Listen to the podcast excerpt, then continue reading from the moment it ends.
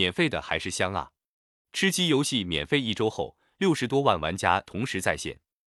二零一七年三月二十三日，一款名为《PUBG 绝地求生》的游戏上架了 Steam 平台。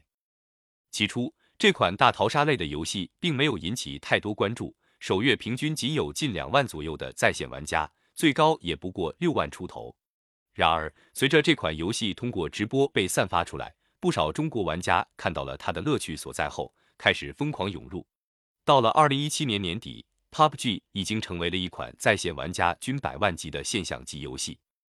然而，随着游戏制作公司蓝洞的不作为、外挂的泛滥，以及其他优秀的大逃杀 FPS 游戏上线，PUBG 自二零一九年后玩家人数就在逐渐下滑。到了二零二一年年底，这款游戏的在线人数评价只有十多万人，巅峰也不到四十万。为了挽救这款游戏，发行商宣布改变 PUBG 的运营模式，将转变成为一款免费游戏。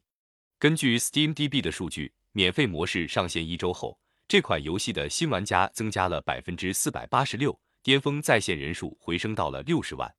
虽然和巅峰时期相去甚远，但 Crafton 这手操作也算是妙手回春，PUBG 又焕发了活力。虽然数据很好看，Crafton 也笑得很开心。但对于玩家来说却并不是那么好接受。首先是免费运营让付费玩家感到很受伤，那些玩了一两年的玩家可能还好，但对于新入坑的玩家来说就很难受。总体来说，在转成免费游戏之后，PUBG 绝地求生有了新的前进方向。虽然这条路上还有诸如外挂党、恶意刷小号的等破坏玩家游戏体验的存在，但至少能让游戏继续存在下去。